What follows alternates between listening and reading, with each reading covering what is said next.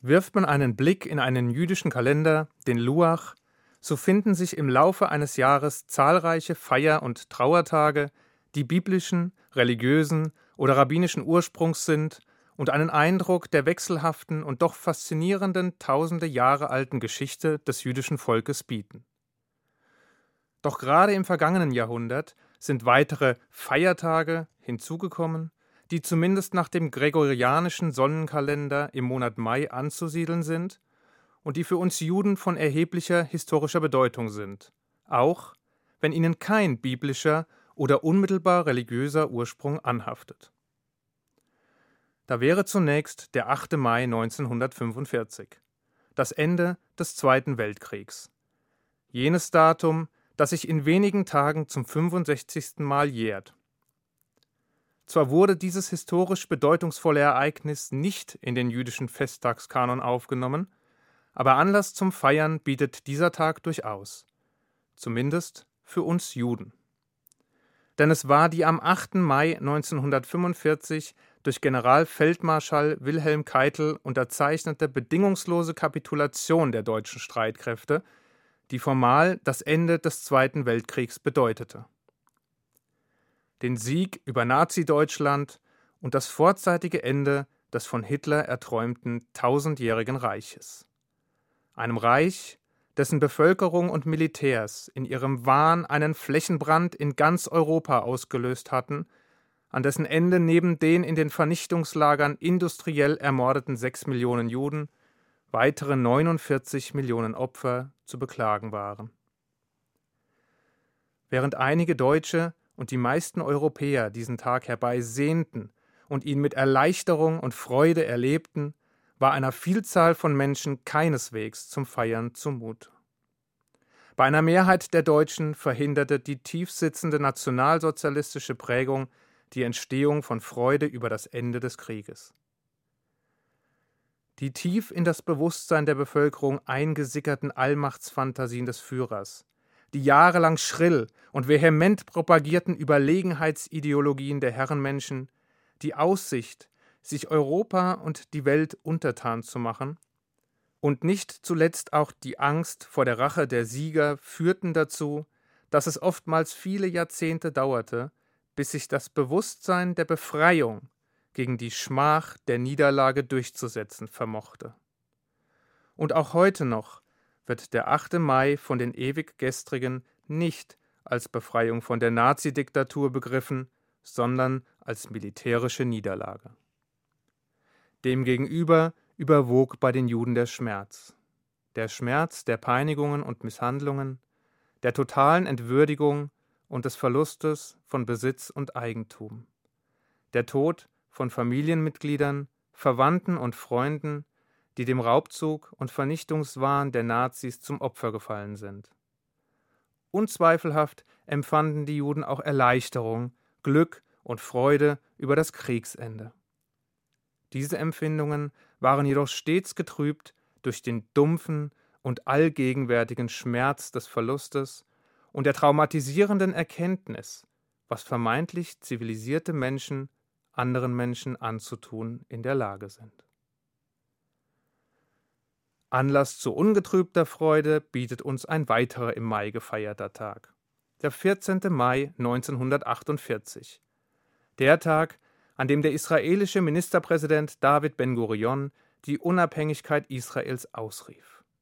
Der Tag, an dem der gut 1900 Jahre währende Traum des jüdischen Volkes Wirklichkeit wurde. Der Traum zur Rückkehr ins gelobte und von Gott verheißene Land. Der Traum von der Heimkehr nach Zion. Und auch wenn, wie wir wissen, der Erfolg viele Väter hat, so gibt es doch einen dieser Väter, dem wegen seiner geschichtlichen Rolle besondere Bedeutung zukommt und der unser aller Aufmerksamkeit verdient. Dem österreichischen Journalisten und Doktor der Rechte Theodor Herzl. Er war es, der im ausgehenden 19. Jahrhundert die Idee einer nationalen Heimstätte für die Juden aufgriff und die Verwirklichung dieser Vision mit Leidenschaft und unendlichem Engagement beherzt vorantrieb. Nicht, dass diese Idee etwas vollkommen Neues gewesen wäre. Bereits 1862 entwickelte der Schriftsteller Moses Hess aus der religiös motivierten Hoffnung der Rückkehr nach Zion die Idee, den bedrängten, bedrohten und diskriminierten Juden ein neues Zuhause in Palästina zu schaffen. Aber noch war die Zeit nicht reif. Unter dem Eindruck der durch die Französische Revolution angestoßenen und sich auch in Deutschland zaghaft fortentwickelnden Gleichstellung der Juden stieß die Vorstellung einer weit entfernten, alternativen Heimstätte zunächst nicht auf großes Interesse. Doch schließlich war es Theodor Herzl, der die Idee des politisch-nationalen Zionismus aufgriff und sie mit Werf, Kraft und tiefer Überzeugung erfolgreich propagierte. Dabei deutete zunächst kaum etwas darauf hin, dass ausgerechnet der säkulare, liberale und assimilierte Herzl zum Spiritus Rector der zionistischen Bewegung werden könnte. Das änderte sich, als Herzl im Jahr 1894 als Journalist der Wiener Neuen Presse dem im französischen Rennes stattfindenden Schauprozess gegen den jüdischen Hauptmann Alfred Dreifuß beiwohnte.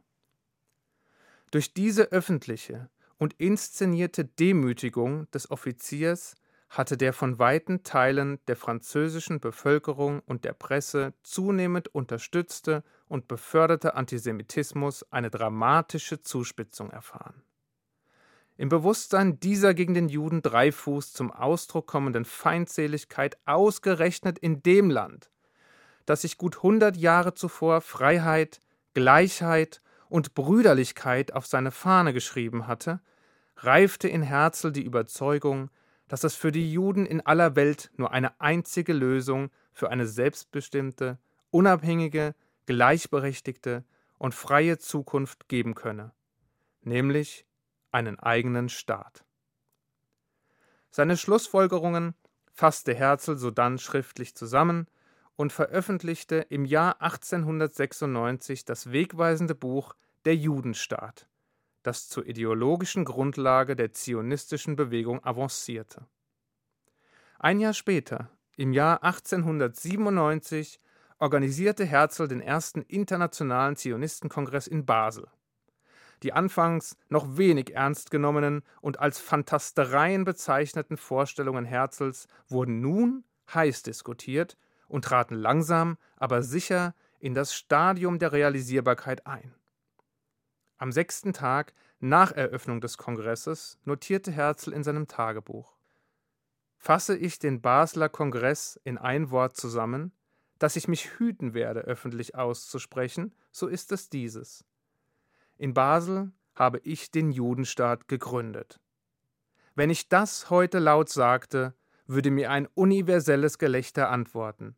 Vielleicht in fünf Jahren, jedenfalls in fünfzig, wird es jeder einsehen.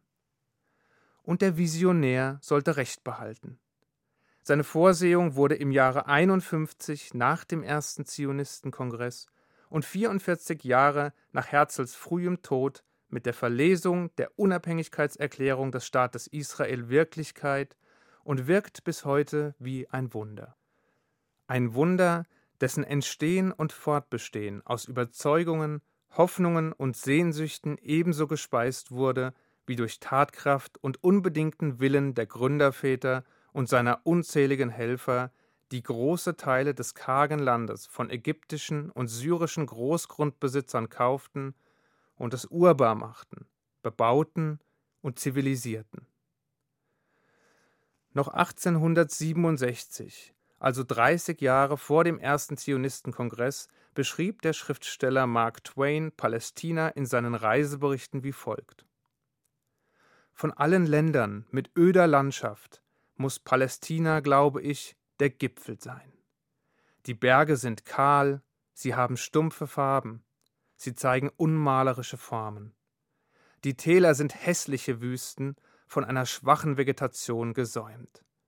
Es ist ein hoffnungsloses, ödes, verzweifeltes Land. Palästina sitzt in Sack und Asche. Über ihm brütet der Bann eines Fluches, der seine Felder hat verdorren lassen und seine Tatkraft gefesselt hat. Heute, dank der inspirierenden, elektrisierenden Vision Herzls und des Einsatzes tausender kraftvoller Pioniere ist der Judenstaat zu einem blühenden Land geworden. Bunt, multikulturell, wirtschaftlich erfolgreich und auf demokratischen, rechtsstaatlichen Grundlagen fußend. Nur das mit der Sicherheit hat Herzl sich bestimmt anders vorgestellt. Umgeben von überwiegend feindlich gesinnten arabischen Nachbarn, deren erklärtes oder verklausuliert formuliertes Ziel die Vernichtung Israels ist, führt das kleine, stolze Land einen ständigen Existenzkampf.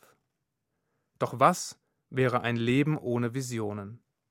Und die kraftvollste Vision, die Juden und die Menschheit seit jeher begleitet, ist die von Frieden.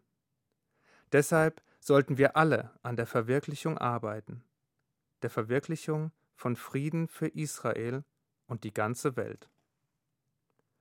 Drei Wochen vor seinem Tod schrieb Theodor Herzl an seinen Freund und Nachfolger in der zionistischen Bewegung David Wolfson folgende Zeilen Macht keinen Unsinn, während ich tot bin. Man möchte ihm heute zurufen, Sie haben keinen Unsinn gemacht. Dein Traum ist Wirklichkeit geworden, und du kannst stolz auf sie sein. Ich wünsche Ihnen einen guten Schabbat. Shabbat Shalom.